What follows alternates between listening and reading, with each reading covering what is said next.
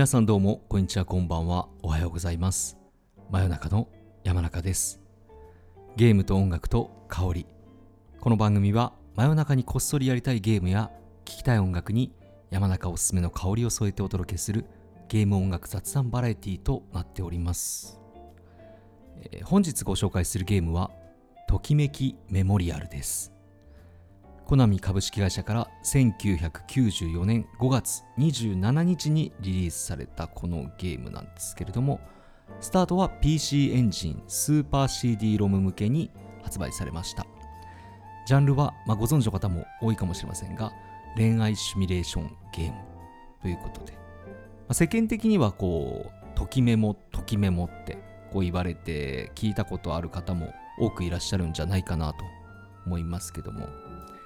本来はあれなんですよね。あのこのゲームのタイトルってのは最初ときめきメモリアルじゃなくてときめきだったかな？ときめきっていうタイトルで、まあ、リリースされる予定だったんですよね。ただあの商標登録をするときにときめきっていう商標登録ができなかったのでときめきメモリアルっていう、まあ、タイトルに、えーまあ、変わってリリースされたんですね。あの当時のこう開発者の方のインタビュー映像をですね見た時に確かにときめきって言ってましたね。あのときめきって言うんだみたいな作った人たちは。って僕は思ってたんですけどまあ確かそういう、まあ、事情があってときめきメモリアルというタイトルで、まあ、リリースをされました。まあ当時でいうところの1994年当初こう恋愛シミュレーションゲームというジャンルがまだそこまで確立されてなくて、えーなんかこうエッチなゲームとかも含めて、まあ、アダルト要素が含まれた、うん、パソコン版のゲームとかが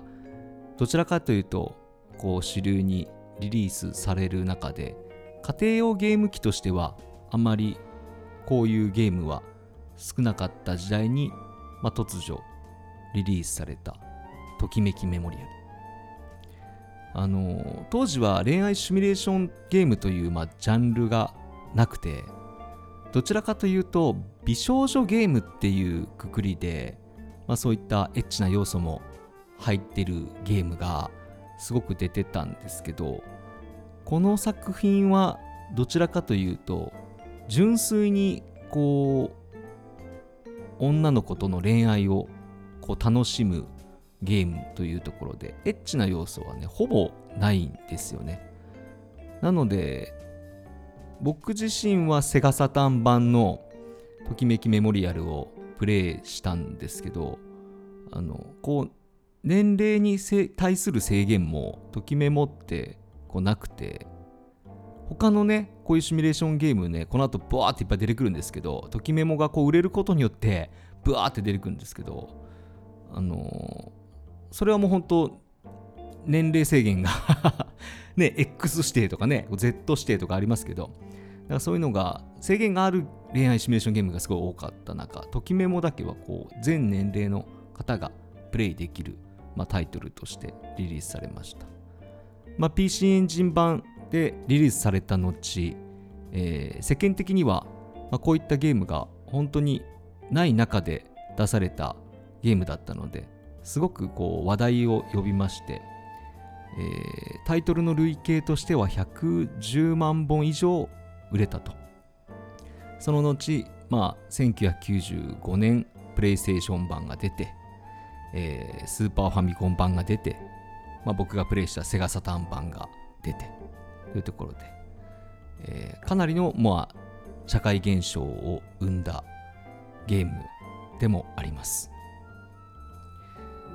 えーまあ、ご存知の方すごく多いと思うんですけどもゲームの、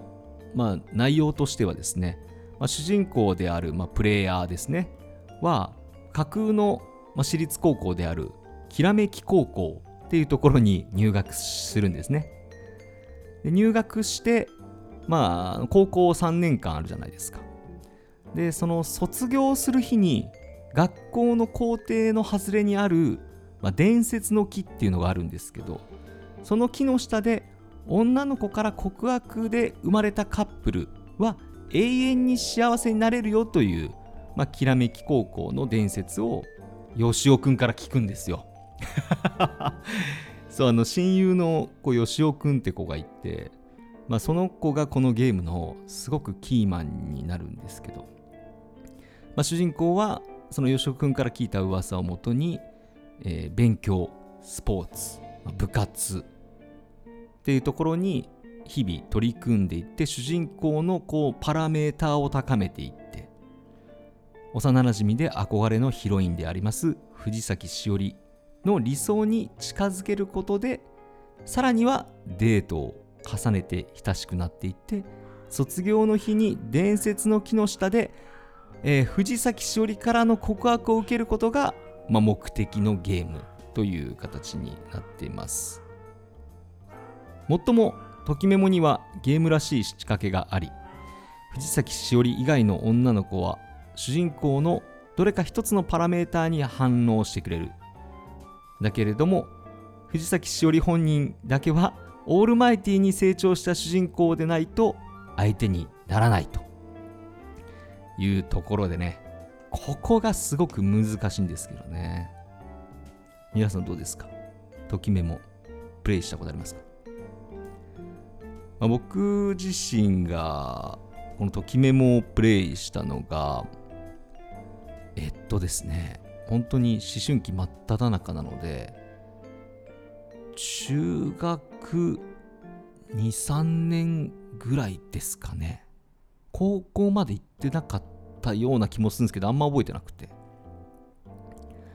春期真っ只中自分が今から高校行くぞぐらいの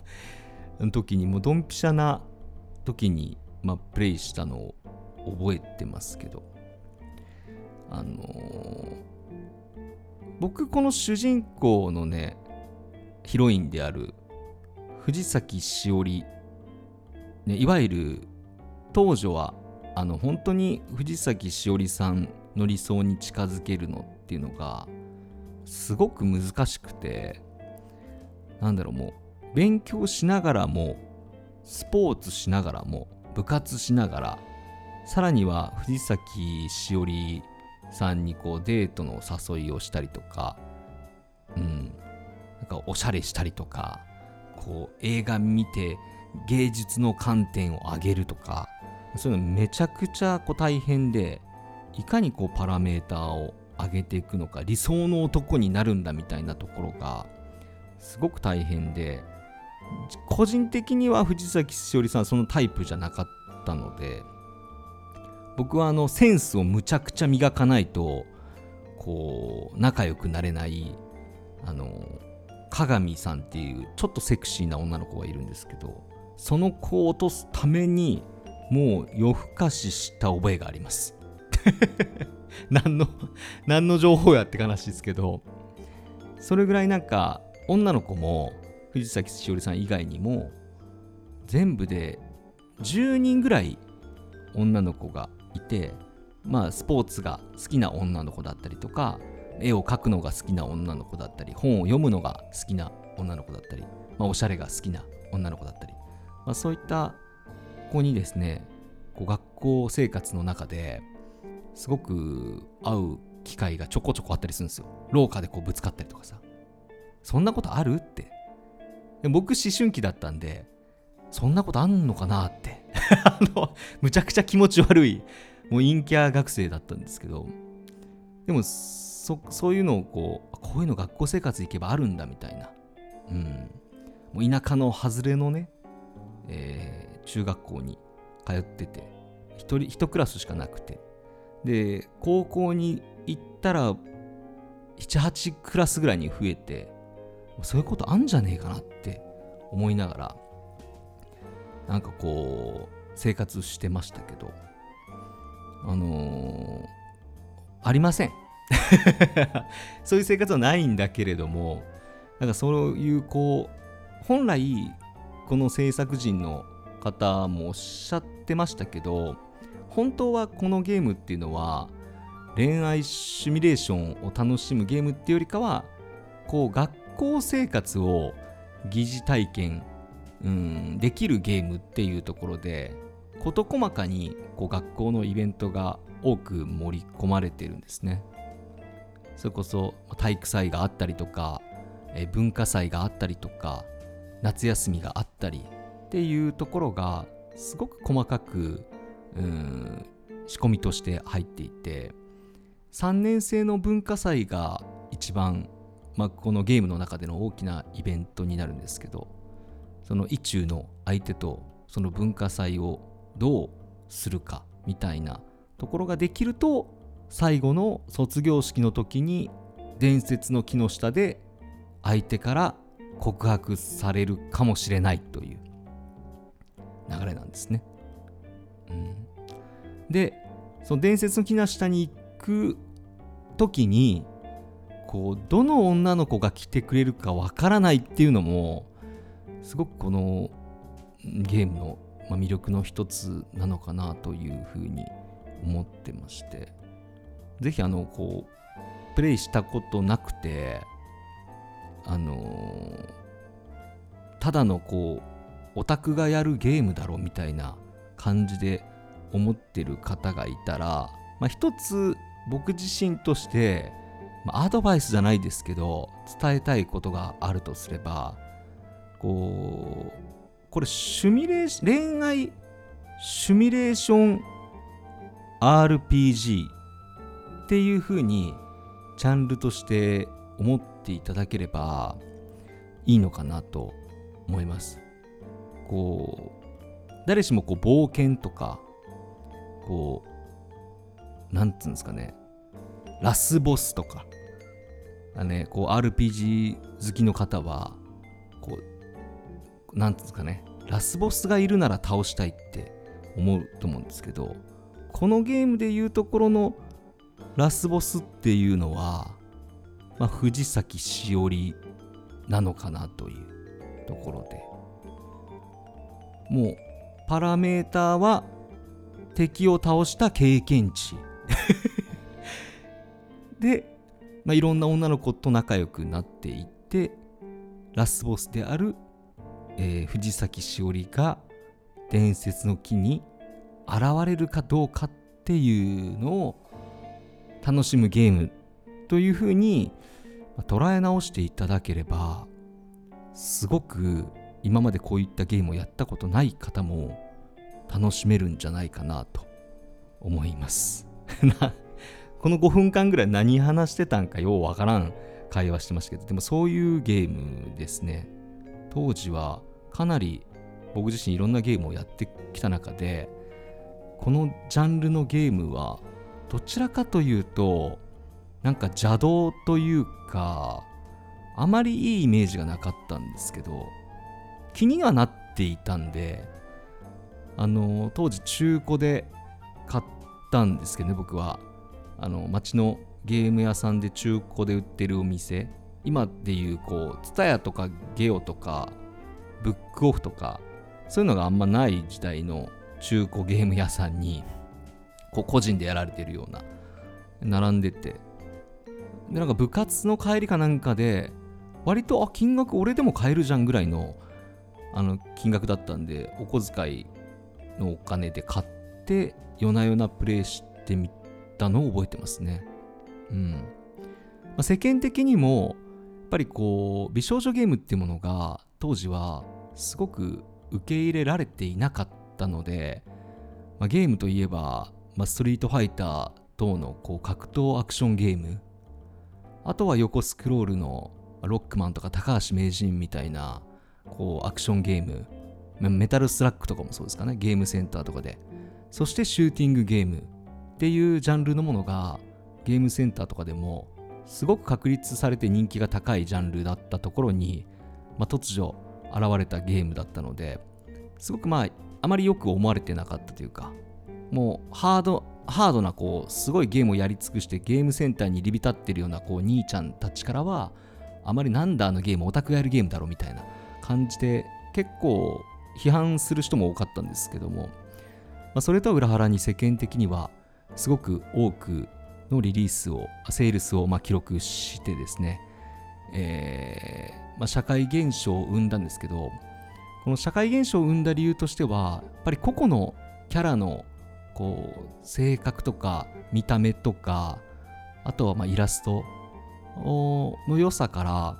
キャラクターグッズっていうのがすごくたくさんリリースされました。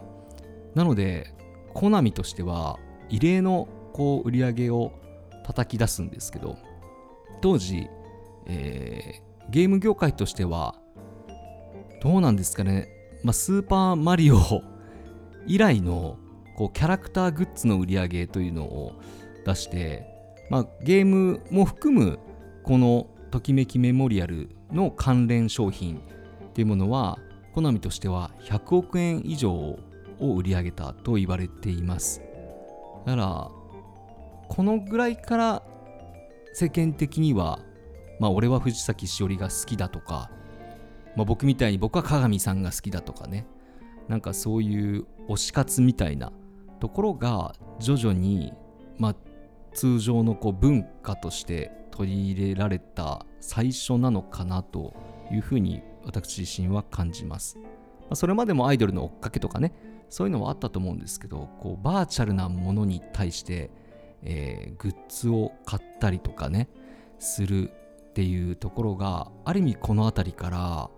こう秋葉原をね中心として日本全国に広げていったのではないかなと思いますね。今でこそね、まあこう、男子も女子も男の子も女の子も好きなアイドルだったりとかゲームのキャラ推し活って言いますけど当時はそういったこともなくて本当にキャラクターのグッズを持っている人がねこうバンダナ巻いてメガネしてリュック背負ってみたいなそんな人たちがいろんなこうキャラクターの商品を買っていてそれを僕自身としても俺はああはなりたくないなって思ってましたけどでもああいう方々が今のこういう文化を作っているというふうに思うともっと当時僕もその世界にディープに飛び込んでみたらよかったのかなって思うぐらいすごい現象だなというふうに改めて感じました、えー、今回ご紹介したゲームはときめきメモリアルでした。ぜひまだこうやったことない方いたらですね、えー、プレイしていただきたいなと思います。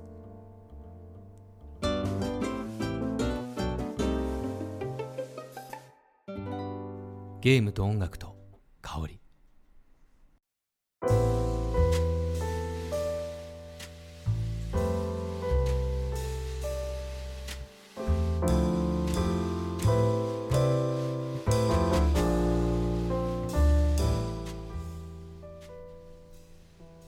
ドキャストにてお届けしております。ラジオ番組ゲームと音楽と香り。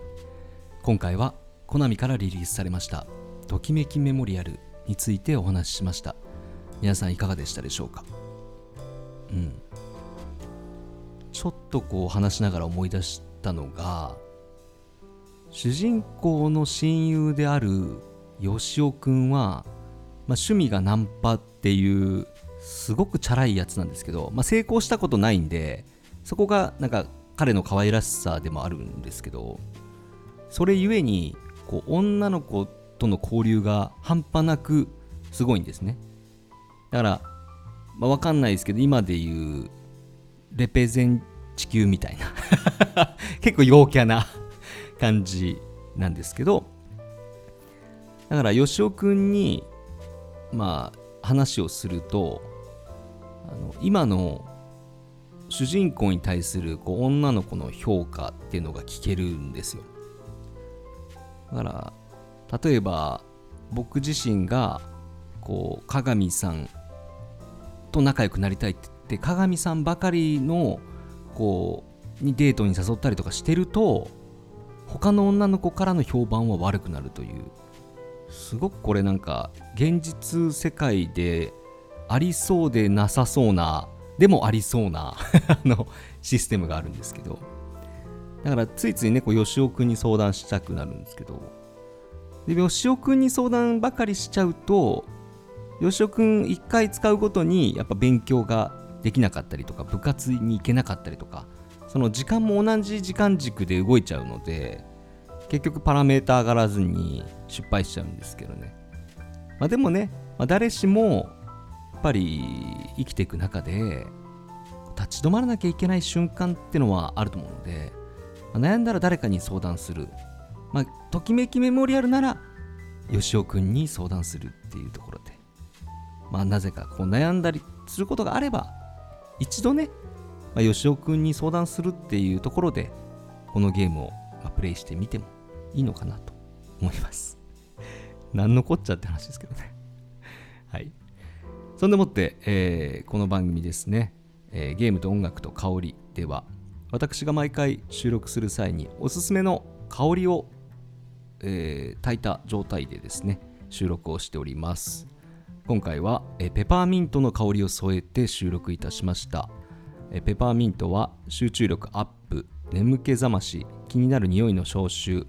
お部屋の仕事や勉強部屋で香らせればまあ、すっきりとした香りで集中力も高めれますというところで、まあ、勉強とか、まあ、今回はね、あのー、僕今花粉症なんですけど、まあ、鼻炎対策もできるので今回僕はアロマストーンに、えー、アロマオイルを垂らして収録しました。ぜひねこうすっきり、まあ、目覚めたい時とか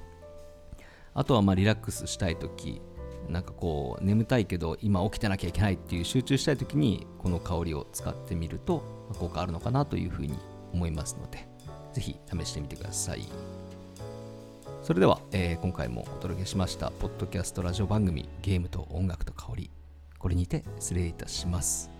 お相手は私真夜中の山中がお届けしました。それではまた次回。お耳にかかりましょう。さようなら。